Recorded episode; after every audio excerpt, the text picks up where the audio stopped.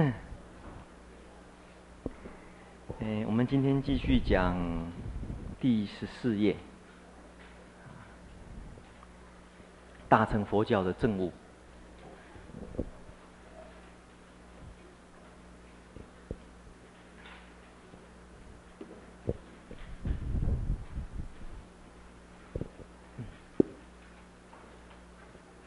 啊，我们最重要的。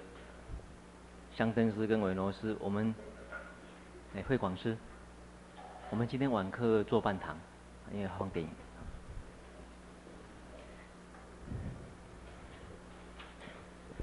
哎，在谈大乘佛教的证悟以前，我们需要了解一些背景知识啊，免得一下子就跳进去。照讲义所说的几地几地呢？大家会晕倒啊。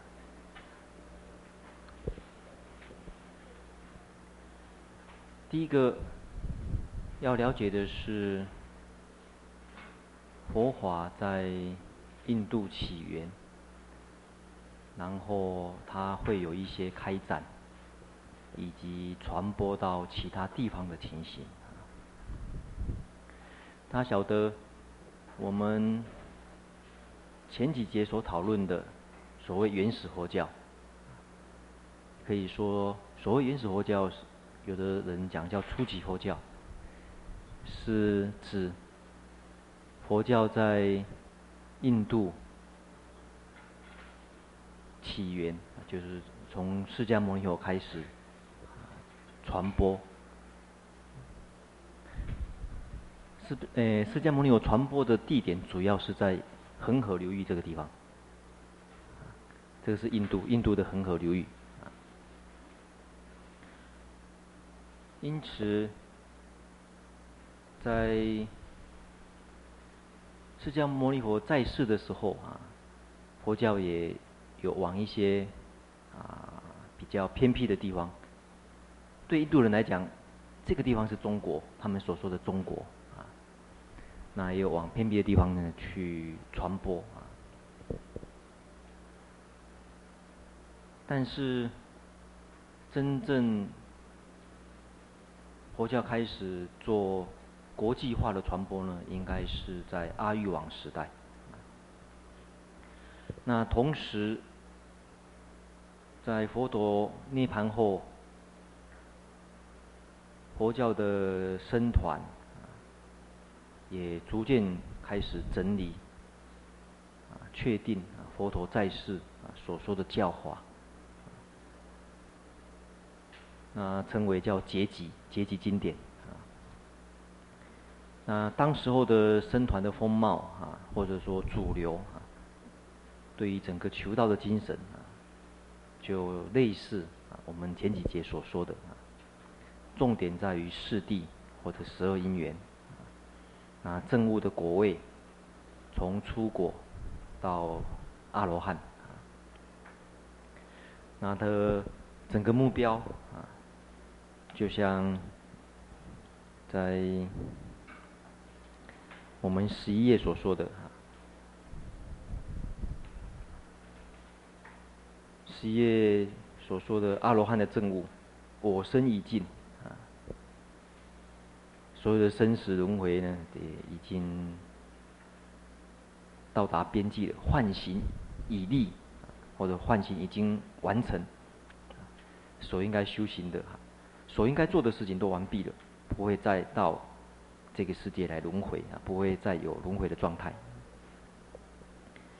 这是或许可以讲，大概佛陀灭度以后。两三百年的主流，大概都是这样一个传统。特别在两三百年以后，阿育王时代呢，就有一些传教士呢往南传，传到西南。当时候，呃，是阿育王的王子啊，马欣达，他的王子呢出家了，还有他的公主也有出家了。往南传啊，所以这个黄色的呃，黄色的这个地区呢，代表那个时候的传播啊，往南传，然后呢，传从西南再传到缅甸，传到泰国，传到呃，坎波迪亚，坎波迪亚是寮国，柬埔寨，也有传到这个印尼，啊，大概这个这样一个地区，佛教大概大约四五百年。的时期呢，主要是传播在这个地方。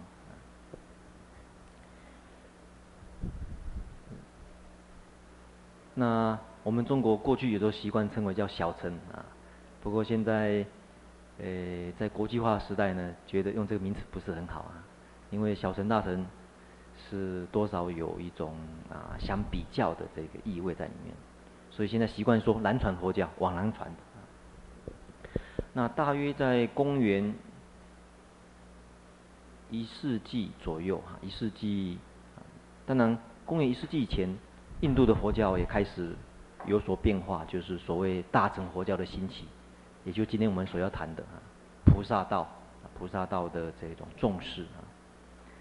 这个时候，透过丝路往北传，传到中国。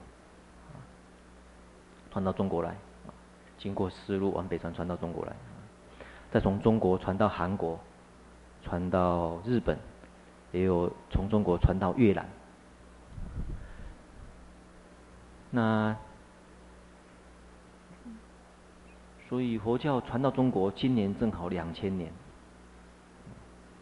正好是哎去年去年两千年，传说大概东汉啊。东汉时代到现在大概，哦，对，大概有好几个诶说法啊。不过目前诶比较常采用的大概是啊，算是去年到两千年那个时候。所以目前流传的地区呢，大概这个橘色的地区，这个橘色的地区。像这样子的佛教，在经过大概四五百年以后，在印度佛教又进入所谓第三层，哎，第三期的佛教，就是密教的兴起。那密教兴起的时候，大概在六呃七世纪八世纪以后，再往西藏传，红色的地方往往西藏传，那么从西藏呢传到蒙古，传到。满满族啊，大概这这个地方，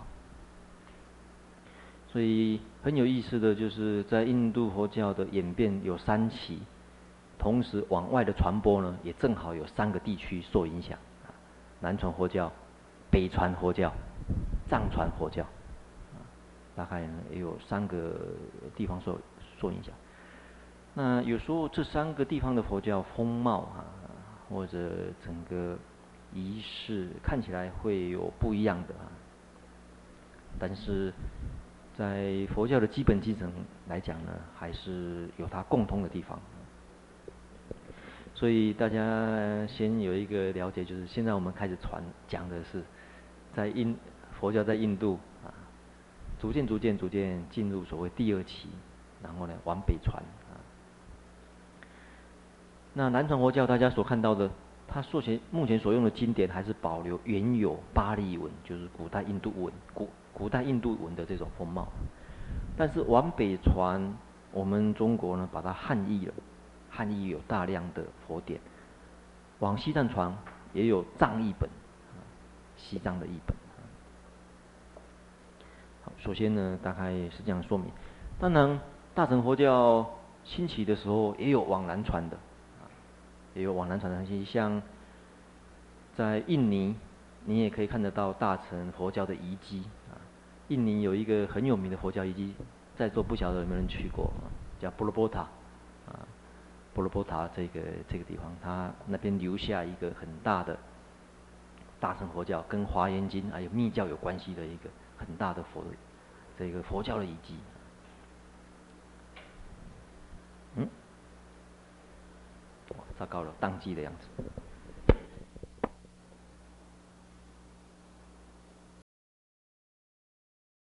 这个念啊开始谈起。它是音译的啊，原来叫做菩提萨埵，菩提萨埵啊，简称的菩萨菩提萨埵。大家有没有印象？？Bodhi 是什么意思？菩提是什么意思？觉悟，觉悟或者证悟，觉悟，也就是我们今天所谈的，这次所谈的主题啊。萨埵有情啊，所以有的人翻译成觉友情，追求追求觉悟的友情。那大家或许会想到，追求觉悟的话，好像我们前几天所说的也都是追求觉悟啊，声闻觉悟，第一阶段的觉悟，而且这个声闻。他就讲他，呃，说他怎样子呢？决定成正觉，也是讲觉悟啊，啊，那为什么会特别，呃，说有这一类的修行人呢？那这些呢，有一些呃渊源的。最主要，印度的佛教大概逐渐逐渐有一个问题被讨论出来了，就是释迦牟尼佛成佛以前，他为了得到无上菩提，他以各种的身份，而且很长的时间，来修一些很伟大的这种行。这种修行的行为，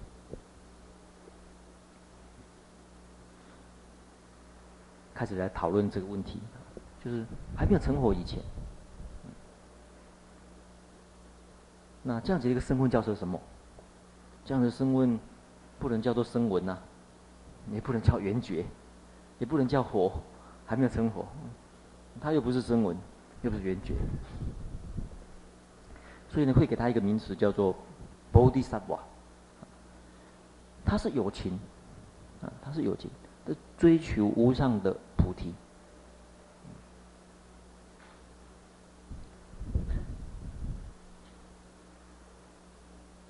那这个无上菩提当然是指成佛为目标了，变成重点，并没有考虑在这一生，我这一生要成就菩提，而是谈。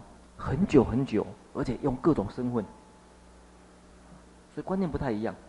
我这一生要了生死，这样子一种觉悟，跟我要久修，生生世世、生生世世、生死的解脱，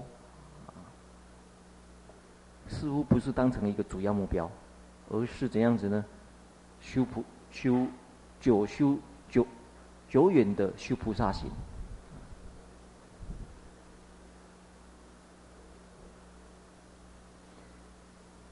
因此，这类佛陀的传记跟传说就越来越多啊。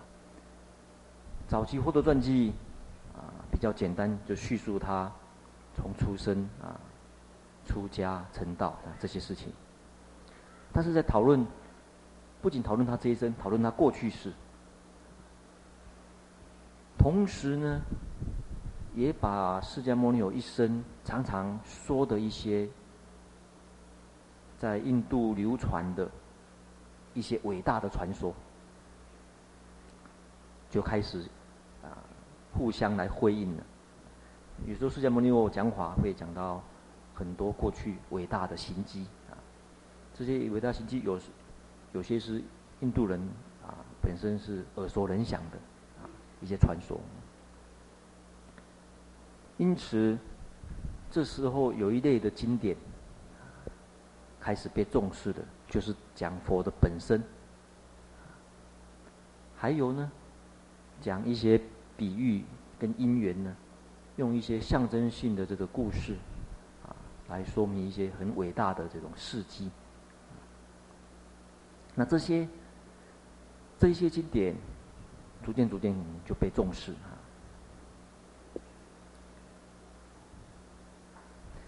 那重视的这些原因，当然发觉到，虽然佛陀也是证悟，声闻也是证悟，但是大家总觉得佛陀的慈悲跟智慧不可思议，并不是声闻成呢所能及啊。比较起来，同样证悟，为什么佛陀的智慧慈悲，好像是更崇高伟大？那一定。不能看今生而已，他还是过去生有累积什么？那这些开始被重重视起来，所以这个是不是一个另外一个重要的目标呢？也就是在未成佛当时候，你是不是有长期的累积菩萨行？而且这种菩萨行是以利益众生为主，不是以自求解脱为主，是以利益众生为目标的。所以大家觉得说。这样子的一个累积，会造成他的证悟、他的觉悟的慈悲跟智慧不可思议，所以变成这变成又另外一种新的修行观念。比较起来，呃，相对于就有一类的人，可能啊，他们称为叫自求解脱的阿罗汉，所以菩萨行跟阿罗汉呢就被。区别出来，有两种不同的目标啊。但是大家要注意的，并不是代表啊，像舍利弗啦、目犍连这一类的阿罗汉呢，他们就没有利益众生。只是在发展在后期，舍利弗、目犍连这些都已经是已经成就过去的这个圣人，只是在当时啊，比如说公元前一世纪那时候的。啊，那时候的修行者开始，哎，发现有不同的类型，有不同的喜好。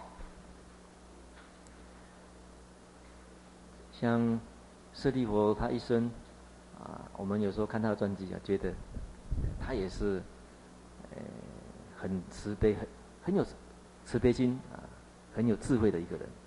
虽然他当生成就阿罗汉，他在晚年的时候。他晓得他的寿命呢，已经剩下不多了。观察大概一个礼拜左右，他就去跟佛告辞，他说：“可不可以允许我入涅槃？”我有答应他，所以他选择：“哎，我该该在什么地方入涅槃呢？”他思维了一下，他觉得他的母亲到现在还没有度度化他。他想回到他的这故乡呢，去度化了母亲，顺便在他出生的地方入涅槃。结果他回去家乡的时候，他母亲首先吓一跳，以为说，怎么舍利弗这么老了才要还俗？回到回家来啊，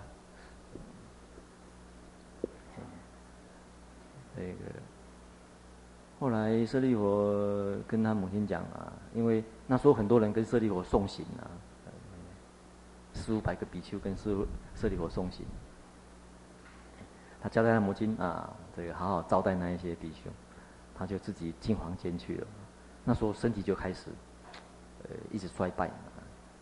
他经常讲，一直下力。他母亲吓一跳，怎么一下子啊，一下子下力那么厉害？哎，在入涅槃的时候，他母亲发现啊。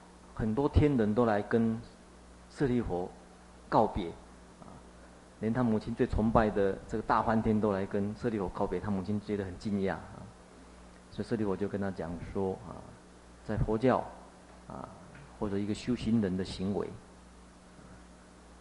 他为人天啊所尊敬，所以他母亲觉得哦，原来，嗯，在佛教里面所得到的道理。可以把行为啊，这个让鬼神都钦钦佩，所以他他母亲那时候心里非常高兴，那时候心就类似在正正悟以前的第一个阶段，柔软啊，心非常的柔软啊，而且有有有很坚强的信心，所以舍利佛就趁着那个时候跟他的母亲说话，说布施持戒啊。乃至于说四谛，在在在经上，呃，在说明舍利佛说他每天早上起来，他会把整个寺院打扫一次，啊，他是佛陀的大弟子，他他把寺院打扫一次。所以他，呃，我们有时候看一些啊，当时佛陀传记，不能联想到我们现在所说的啊，在大乘佛教在做一种类型比较的，啊的一种啊那个阿罗汉的观念。嗯，譬如说，在我们讲义的第十五页也有说明到。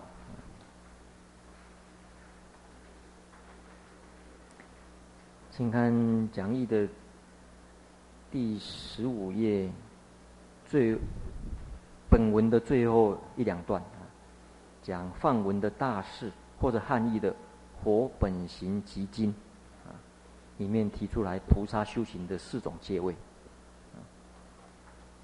佛本神佛本神哎，《佛本神集经》就是这类的经典啊，就是这一类所谓。谈本身啊，因缘比喻的经典，啊，提到佛过去啊本身的过去生他的修行，啊，无量劫无量劫，啊，很多事很多事，把它集合起来啊。那像类像这类的经典，当时的佛教界非常的流传，所以各个部派都有他这类的经典，所以有的像有的经典呢，它叫大事。大士就有的经典呢叫大庄严，有的经典呢叫佛往因缘，有的经典呢叫啊叫释迦牟尼佛本行，啊有的经典叫毗尼藏根本，有的这样子，不同不同的名称。所以当时可以看得出来，那时候的佛教界流传的主流经典这类呢啊是啊算是诶也是当时佛教界所公认的啊。应该要去重视的一一类经典，还有其他汉译的本源部。现在目前这类的经典都说在大正藏里面的本源部啊，本身跟因缘啊，本源部啊，像《方广大庄严经》啊，《修行本起经》啊，《过去现在因果经》啊这类的。那这些里面所提到的一些伟大的事迹是有哪一些呢？会提到。有时候，他们当时对释迦牟尼佛所说的啊，或者当时的一些伟大的传说，像有一个太子，他舍身为虎，他晓得有一只母老虎，他因为身体衰弱啊，没办法去猎食，那他又生了两只小老虎，所以快要饿死了啊，三一母。一只母的，两只小的，快饿死了。他晓得，他觉得很可怜，他就是从那个老虎在那山崖，在山崖底下，他从山崖下面跳下来，呃，这个把身体弄受伤，弄出血，让他们去喝，喝他的血肉，吃他的血肉，舍身为虎的故事。还有讲一个国王，割肉喂鹰，他为了。拯救一只鸽子啊！哎，有一只老鹰追着鸽子来，但是这鸽子藏在他的身上。老鹰要来，呃，找鸽子啊，还我鸽子。他说可以啊，呃，这个国王跟那个鸽子求情，那个鹰老鹰就跟这个国王讲说：“你跟他，你保护他，但是我但是我会饿死的，怎么办？”啊，那老鹰说：“那你割肉给我吃好了。”他说：“没问题的，割肉。”他想一只鸽子有多少肉啊？割它，结果他是。那个鸽子要用秤，秤同样的，称同样重的肉给他，他割下来放不够，想不到那只鸽子那么重，一割下来又不够，全身肉快割光了还是不够，他最后干脆整个人站上去了，整个人站上去了啊。像这类的这种呃这种传说呢，就称为就是像这样子的布施行，简直是可以讲说是到极致的。人大概人人所能够布施的这种极限大概是这样子吧，像这类的故事，还有忍辱仙人跟长生王子的故事。忍辱仙人在《金刚经》里面也出现。这个被一个国王割截身体，这国王认为，他在拐诱他的宫女，所以呢，用刀呢割他，一那一片一片的割截他的身体，割力王被割力王所割截身体，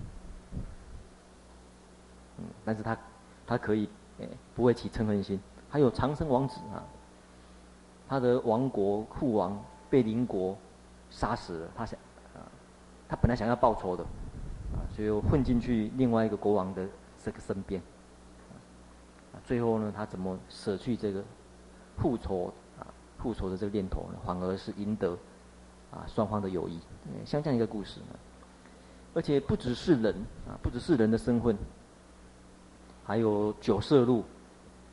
六牙白象的故事，连不同的身份，九色鹿啊，他拯救一个溺死的人，但是这个溺死的人恩将仇报呢，去报告国王，这国王，呃，正好他的这个王后梦到了有一只九九色鹿，他很喜欢，想要这个鹿皮，就，国王悬赏说，有谁能够提供这个九色鹿的这个行踪呢？赏他重赏。那个人恩将仇报呢，去报告说：“我晓得他在什么地方。”啊，但是，哎，这个九色鹿呢，在最后呢，他来说明这个因缘呢，感动了这个国王啊，说明呢，结果他觉得人还不如鹿啊。他说：“人真的是像畜，还比畜生还不如啊，畜生还重义。”六牙白象也是一样，有猎人用毒箭射中六牙白象。呃，所有的母，呃呃，所有的母象非常的生气，要来踩死这个猎人，但是这只六牙白象反而去保护这个猎人，说：“你们不要，你不要伤害他，你们不要伤害他。”这样子，问，然后问这个猎人说：“你到底要什么？”他说：“我要你的象牙。”他说：“很简单，他就把他的象象牙插进去那个石缝，然后把它撬下来，自己把它把把它拔下来说，：‘你赶快带回去吧。’，像这类故事还有。”第一次怎么练？智，自救灵火，有一只智，森林森林大火了，好，他他觉得应该要尽力啊，去救火，就他就飞到水里面，用羽毛沾水，然后去救火，再回去的，再再回去就是羽毛沾水救火。那说天神说：“你这样子能够救火吗？”他说：“我的能力就是这样子嘛，那我尽力就好了。”他说：“那。”他就问他说：“那你要跑到什么？”他说：“我至死为止，我我一直救到我死为止这样子。”那说天神很感动啊，赶快下一场雨，把这个森林的大火熄灭了。还有，呃，我过去是作为一个鲸鱼啊，去拯救这个饥渴。有一个有一个渔村啊，发生惊饥荒，结果他自己呢，自己冲上岸。然后呢，这个让这些村民来吃他的身体。嗯，像这类故事呢，就是结合到所谓佛的过去世的这种无量的伟大的行迹。大家有没有注意到我上面所写的有什么特特色没有？啊？啊？这个慧观师，慧观师有没有啊？慧观师这样。嗯，慧观师没有来，在下面当知客还是怎样？啊，当知客嘛，慧相慧相师有没有什么特色？啊？啊？什么？白字，白字，第一个有看到白字，白字代表不同的身份，啊，有仙人，有王子，有鹿，有象，有包括所有动物，还有什么特色？我我我这个想要学一下莲池大师，莲池大师，莲池大师他在做的时候喜欢把它做做成对，你看这个都成对了没有？这个有对呢，舍身割肉，饲虎跟喂鹰，这个有动过脑筋想过的，你知道？忍辱仙人跟对长生王子差不多吧？啊，九色鹿对六牙白象可以吗？啊，可以哈。好自救灵活跟经济饥渴可以吗？哎，差不多了哈。哎，这个有，这个有经过这个 设计的呢，这样比较好，也好记好背。哎，将来我就晓得哦，我想起来，嗯，九色鹿就想起什么六牙香，对，自救灵活就想起什么？经济饥渴。舍身饲虎就想起什么？哦，你看大家也都差不多背起来了。这个忍辱仙人就想起谁？长生王子。嗯。所以佛教传颂大概都是这样子传颂的啊。这个，你这呃，把它做成简单的这一个事情。我本来想要再把这个再把它，呃，这个可以做成颂啊，把把那个做成赞啊，四四，然后这边再加上六，还是再造成个什么？譬如说什么七九呃九色鹿怎样怎样怎样，这个再来六压像怎样怎样，只是说做起来太长了，这个 PowerPoint 摆不下去。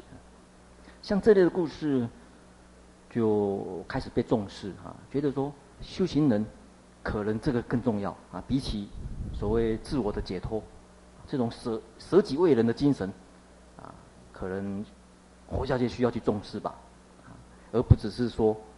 在你这一生里面，啊，这一生里面，要叫做什么？嗯，我生已尽，梵行已立，所作已办，不受后有而已，啊，所以像这些伟大的行迹啊，变成一个佛教重要的修行主题了。嗯，但是这些行为讲起来是很很困难的行为，啊，相当困难的行为，一般人很难啊，很难去做到的。这类行为呢，又称为叫做波罗蜜行，菩萨行又称为叫波罗蜜或者波罗蜜行。波罗蜜啊，波呃，波罗蜜多啊，帕拉密达，帕拉密达，帕拉密达，它本来是有时候翻译成到彼岸，有时候呢翻译成诶成就啊，圆满成就。那像刚刚所那所说的那些远伟大的行迹、伟大的事迹，就开始被整理分类，到底有哪一些？啊，但它一般都归纳成可以归纳成六种，又称为叫六波罗蜜，像布施啊，舍身为父，啊啊，像那一类的布施啊。忍辱仙人呢是什么？忍辱啊。知知就灵活是属于哪一类？精进，精进。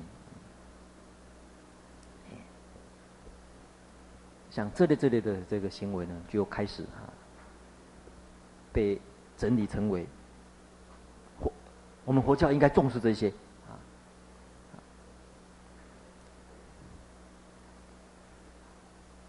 而这样子的一个修行的结果，也很适合啊这种。从在家到出家，因为前面布施跟持戒是基本的在家人的修行方法，一开始第一个阶段就说明什么呀？要思论、布施论，还有第二个是什么？戒论，啊，这个是我们上几节谈过了，啊，所以前面这些结果其实啊，也可以适合在家人，而不只是只是后面的智，这个禅定跟智慧而已。另外，这个架构里面也包含。黄色的部分是什么？嗯，原有的戒定慧，啊，原有的三学，佛教的三学，戒定慧三学。接着开始有另外的一个主题产生了。好，既然在探究佛的前身，啊，那佛开始把它的意义扩展。不只是释迦牟尼佛，还推到过去，过去的佛跟未来的佛，三世佛，三世佛的观念。不仅三世佛，十方佛啊，过去只有重视啊，在历史上，在印度或者说在当时的时空出现的释迦牟尼佛，他想想，哎，十方还有十方的世界啊，也应该有十方佛。所以三世佛，跟十方佛这些观念的扩展啊，都是这个这个时期佛教的的一种发展啊，不只是释迦牟尼佛而已。像这样一个特色，大家也可以看得出来，在你到南传的国家，你看不到他们在供奉阿弥陀佛，或者说这个什么药师佛这些，大概就释迦牟尼为主。另外，他们还有供奉的，认为很，特别是泰国很敏感的，也那个也传来台湾叫四面佛。其实那不是佛，那是幻天。呃，在泰国本来是护法神，啊，因为幻天也是属于护法神子。啊，大家觉得那个很灵验，所以去也变成四面佛，变成佛一样的啊。就传在台湾，台湾传在台湾，台湾也在拜，嗯。那像这样子，把佛的意义啊，把佛的这种意义扩展啊，其实从某个角度来讲，这也说不定是佛教能够国际化的一个原因之一，也不一定。因为假如佛教只是局限在历史性啊，这样一个释迦牟尼佛，印度的一个释迦牟尼佛，太注重历史性，有时候。没办法满足这种国际性的这种需要，就好像呃，这个例子不能相比的。不过这个从这边去想也比较好想，像美儒家啊，重视在一个历史上的一个佛陀啊，没那个孔子。那像这样子的一个呃，这这样子一个特色呢，有时候不太容易形成国际性的东西，因为你孔子跟我另外一个国家的人。就没有那种亲切感，本国人有，另外一个国家的人就不太容易。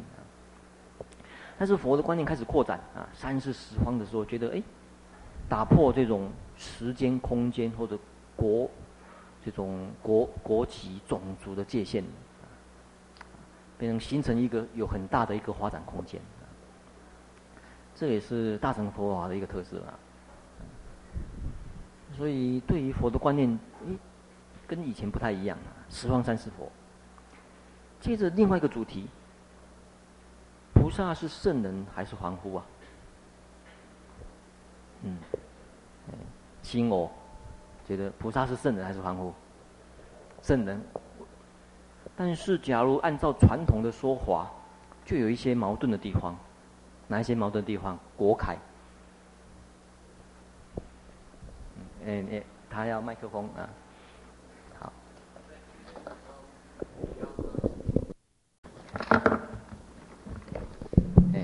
不是只要发心就可以成为菩萨吗？哦，所以呢，哦，对对对，我刚才讲了，这是一个，还有没有什么其他问题？哎，隔壁的，哎是谁？哎，谁？心什么？心静。心静。对。好，还有没有什么觉得还没有什么问题？假如是圣人的话。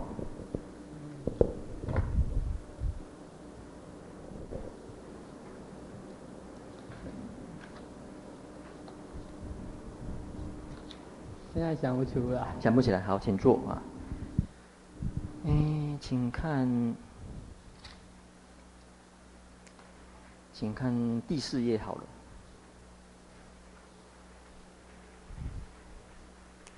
圣人，圣人的几个条件，其中一个条件是什么？不堕法。请问不堕法的定义是什么？啊？可以脱离什么地狱、畜生、恶鬼，对不对？啊，是不是？那么菩萨怎么会有畜生呢？什么九色鹿，又是什么六牙象，又是什么智，又是什么己？哎，那这样子怎么会在恶道啊？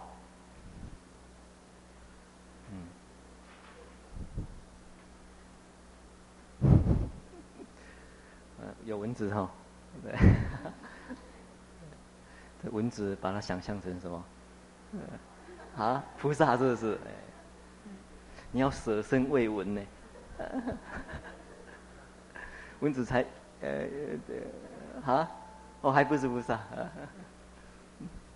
嗯，所以这里哎就开始想，哇这样子怎么办？这个菩萨到底是凡夫还是圣人？嗯。这个恶道怎么还有畜生的身呢？这个问题就开始被讨论啊。还有个问题，他堕入恶道，他在恶道里面，或者在长期的生死流转里面，是随着业力流转呢？那随着业力流转跟凡夫有什么不同？凡夫也是随着业力流转呐、还是愿力，还是智慧？好，请。那个西方净土不是有什么杂色之鸟吗？嗯嗯，嗯，那也不是恶道、啊。对，对，所以西方极乐净土也提到这个问题，他提到有杂色，什么种种杂色之鸟，所以他还特别补充说，这个不是怎么样，这个不是恶道，这个是什么？释迦牟尼佛，啊，对对对，阿弥陀佛啊，为了法音宣流变化所做，所以那个只是音响而已，啊，在释迦哎，在 在极乐世界里面的音响啊，所以碰到三恶道问题一定会被讨论，因为印度人对三恶道堕落三恶道呢非常的非常的敏感啊，觉得哎修行怎么会这样子？所以，整个菩萨道里面，愿力跟智慧还是业力呢？啊，这个问题变成一个重要问题。包括像到今天修净土的人都还在讨论什么？带业往生，还是什么？像未航生呢，还是愿力往生呢，还是怎么样？所以我们重新再来想一想，菩萨是什么意思？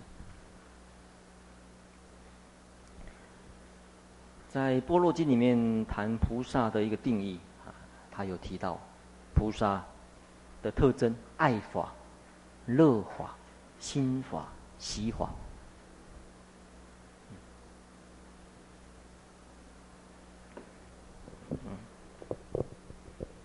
大家要看到这四句，假如学佛比较，哦，碰到了是不是？怎么会？好像是这边的问题，不是电脑的问题。好像是大家假如学佛久一点，看到这四句话会想到什么？嗯，原先这四句话是在形容凡夫的，凡夫怎样？喜欢阿赖耶，乐阿赖耶，心阿赖耶，喜阿赖耶。阿赖耶大家不是很熟了，大家想象成执着就好。阿赖耶意思是执着，着。喜欢乐于执着，心与执着，喜与执着。但是菩萨呢，他完全呢，用同样的动词，但是对象完全对象不一样，把执着变成法。所以菩萨会特别说他是有情，事实上也正好是显出有情的特征。他虽然是凡夫，但是呢。他爱乐无上的菩提，而且呢，精进欲求的友情，这变成一个菩萨的特征。虽然，所以他虽然是凡夫的特点，所以其实菩萨很好当，只要顺着友情的特性就好了，最好当的啊。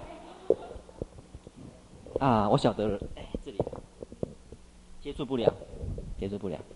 这边被我碰到，嗯，这个，对，不是这条延长线不是很好，这条延长线，这条延长线是很，这个什么，呃，属于，呃，这种比较，比较便宜的延长线，所以会烧，烧了这个，呃。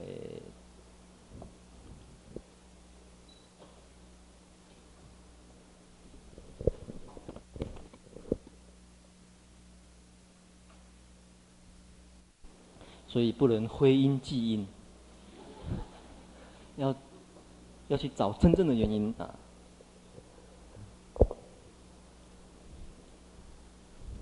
所以从某角度来讲，菩萨其实他的这种虽然很困难，虽然非常困难，但是某个角度来讲，好像又很简单，因为他顺乎有情的天性。举个例子。像菩萨那种舍身的精神，其实在每一个众生的身上都可以找到这种潜力。譬如说什么？啊，对，母亲、父母、父母对孩子常常会舍身。不过他的范围比较小小，就是对自己的孩子而已。他只要把它扩大到所有的人，更广泛一点的，其实就是这个就是菩萨了。所以某个角度来讲，菩萨行从这个角度来看，其实是更容易，看你怎么转。也就是把友情这种非常固有的、原有本性有的这种坚定跟爱着，他这种情意，把它用到无上菩提就好了。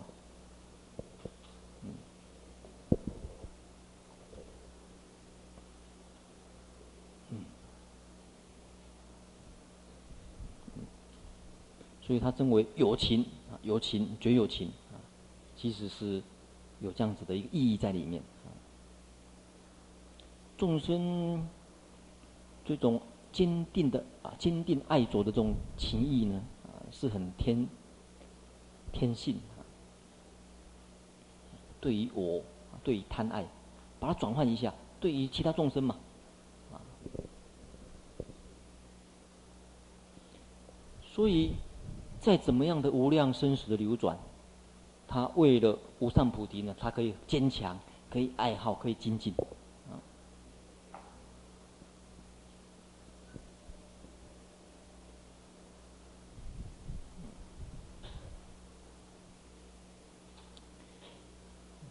因此，嗯，像这个意义呢，就难行啊，难行的菩萨道，他又从正呃众生的呃呃这个身性来讲，他又可以有另外一方面的意义。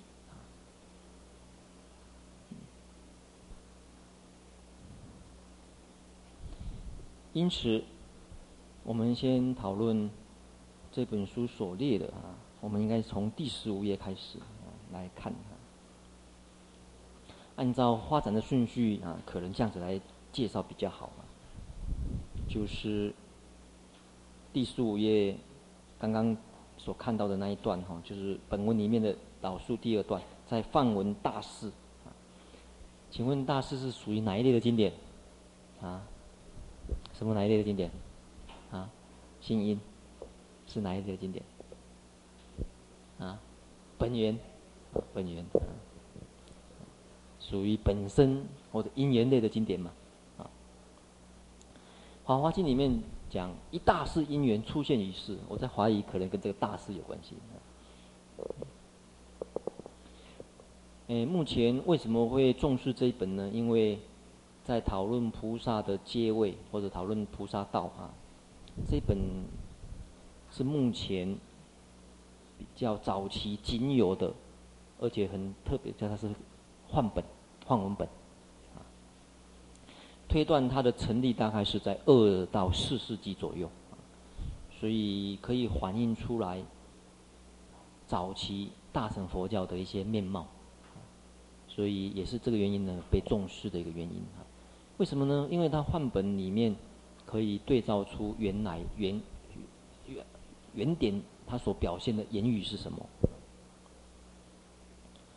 那这本是在大概十九世纪末呢，被学术界整理出来啊，开始被研究啊。然后呢，因为这本跟汉译的《活本行集经》有关系啊，所以呢，所以宏源他也把这两本并提啊，就是他就提到梵文的大士跟汉译的《活本行集经》里面讲菩萨修行的四个阶位。所以看菩萨修行的阶位来讲，基本上是四个。那这本大师主要是谈第一个释迦牟尼佛的前身。第二，它分成三篇啊，上篇是谈释迦牟尼佛的前身。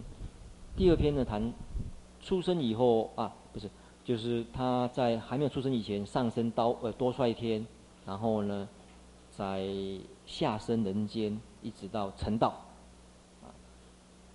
然后下篇呢，谈初转法轮，还有诸大弟子的本身，它是大概是这样一个内容，呃，这是大事，这样子的一个事，呃，过程就是大事，一个伟大的事迹啊。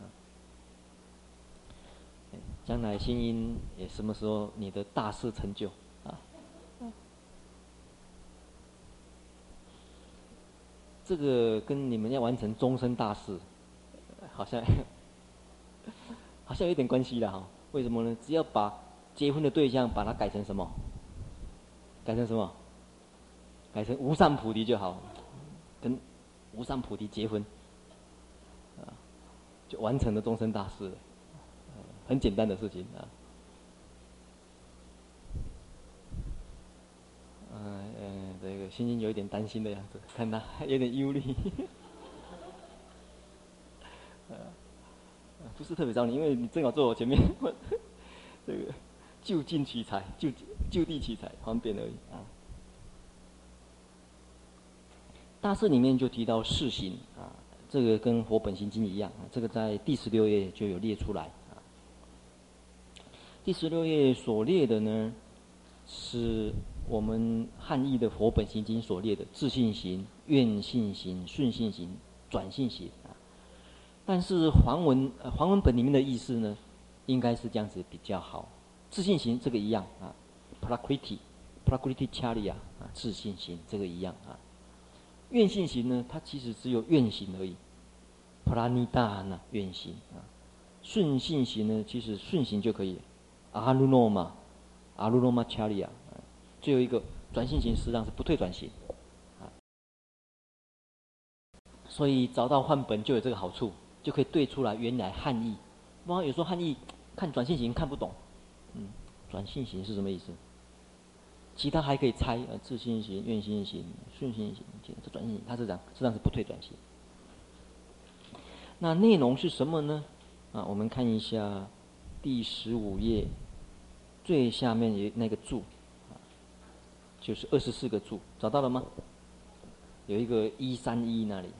另外，对了，有同学在问说，有一个有那种挂号，然后有页码写一三多少，那个是指日诶日文原本的页码，啊，日日文原本的页码，嗯，一三零啊，一三一的。那有时候这个页码会跳的原因，就是因为它日文原本呢是文末注，它把注解呢放在每一每一段的后面。那我们翻译的时候呢，把它变成随页注。就是在每一页的下面随页注，所以呢，有时候页数会跳的原因是如此哈。不要以为说漏掉了哪一段，有漏掉的话，我们会挂号写省略啊，这个不要担心啊。这段就是《佛本行经》在大正藏第三册六六页的戏才提到诸菩萨等，这个时候已经有说明菩萨啊，而且呢讲复数的菩萨啊。诸菩萨等，还有四种微妙性行。第一个是自性行、愿性行、顺性行、转性行。接着开始解释什么叫自性行。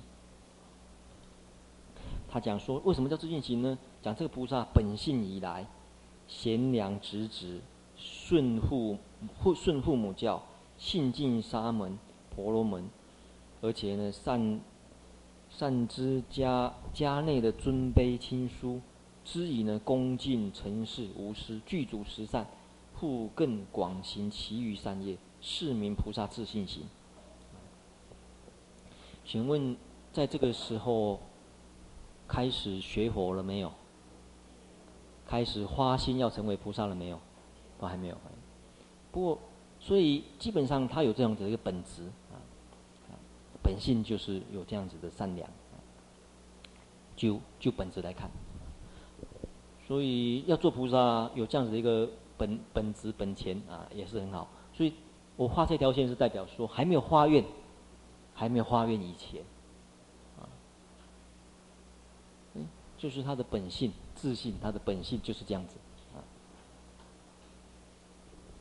请看第二个阶段，说明愿性行。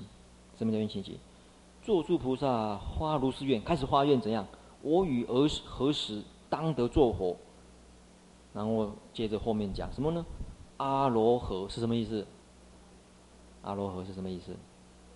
啊，阿罗河，阿罗汉，也就是应供啊。你们比较一下前面的，然后三藐三普陀啊，这个都那一天那一天念过了啊。这个，嗯，好吧。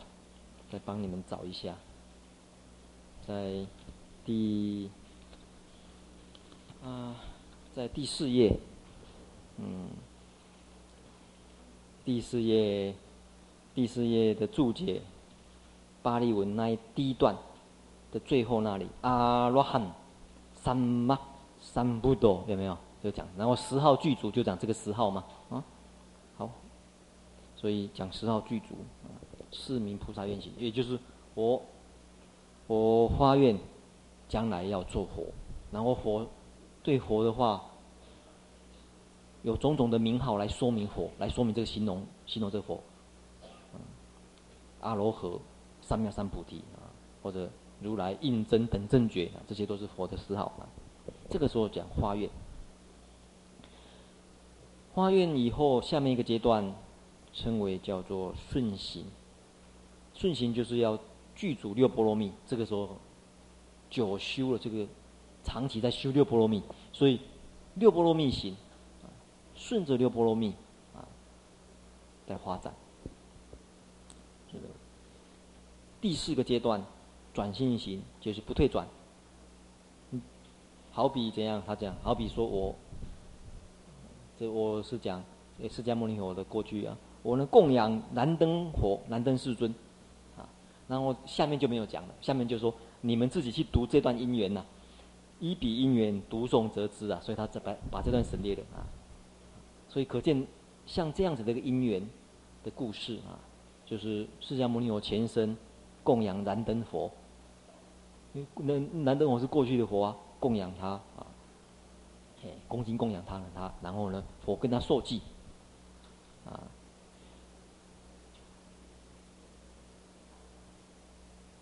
菩萨的花愿，发愿众生无边誓愿度。烦恼无尽誓愿断，法门无量誓愿学，佛道誓愿无无上誓愿成。比较一下，事实上跟原有的四地法门，事实上是搭配起来的。原有四谛法门知苦，他不仅知个人的苦，知众生，所以众生无边要誓愿度，众生都在苦当中。他断集，他要断无量的烦恼哎。修道，他是法门无量誓愿学。正面，它是活活到无上誓愿成，所以具菩萨的发愿，事实上也是建构在原有的四地，只是更广大，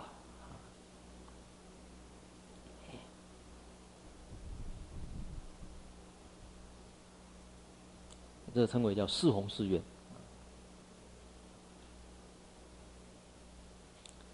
所以。像这样子的一个呃结构哈、对于个人，跟对于所有的众生，所有众生为主啊，这个整个修行的这个结构呢，就稍微有点不太一样啊。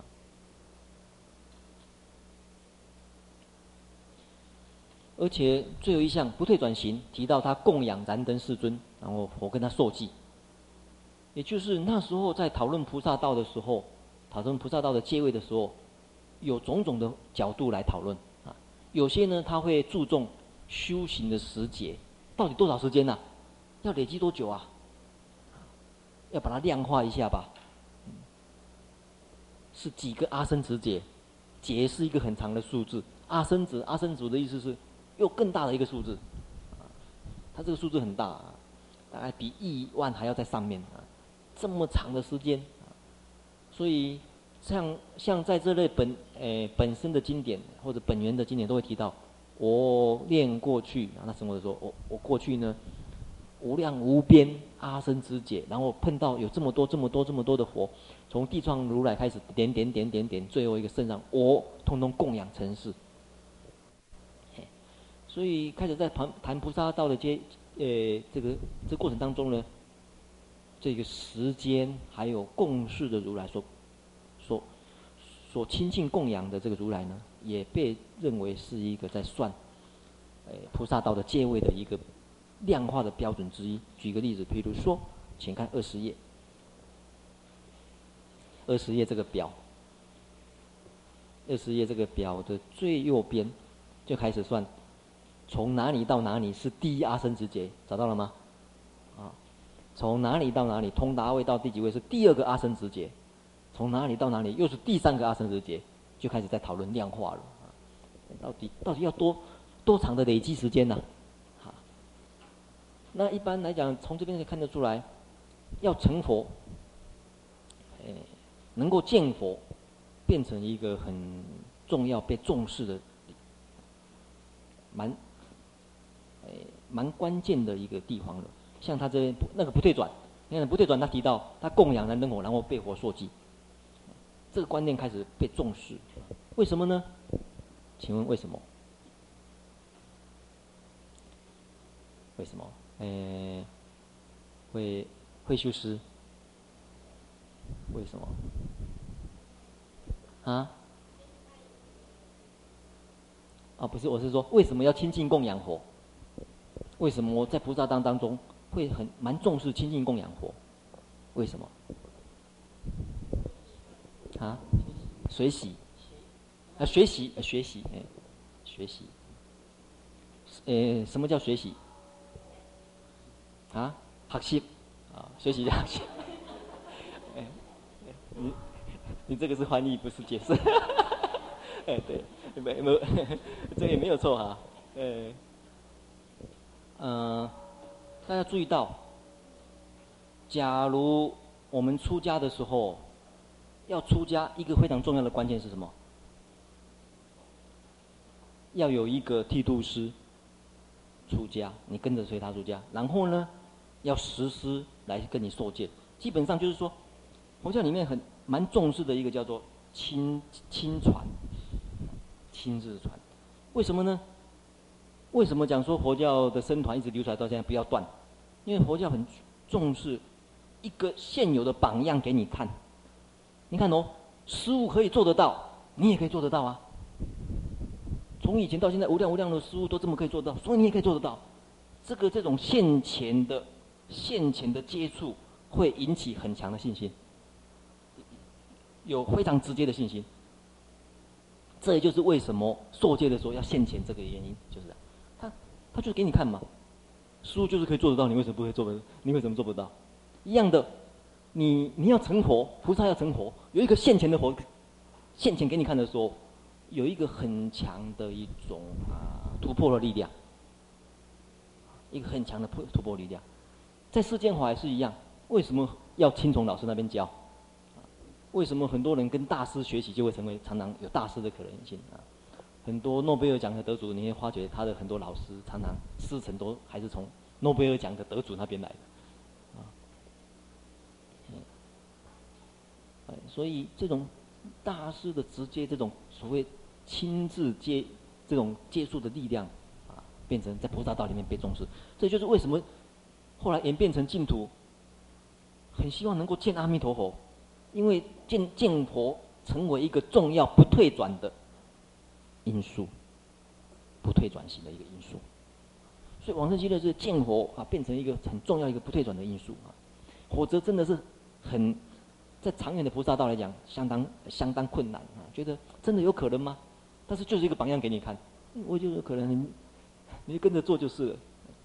就好像我们在世间里面觉得说，世间的学问啊，那那么的那么的深奥，有可能吗？但是有一个老师在前面，他就带着你走，啊，一代一代这样带着走，那像我刚学梵文的时候，很多人觉得梵文啊那么困难，真的有可能吗？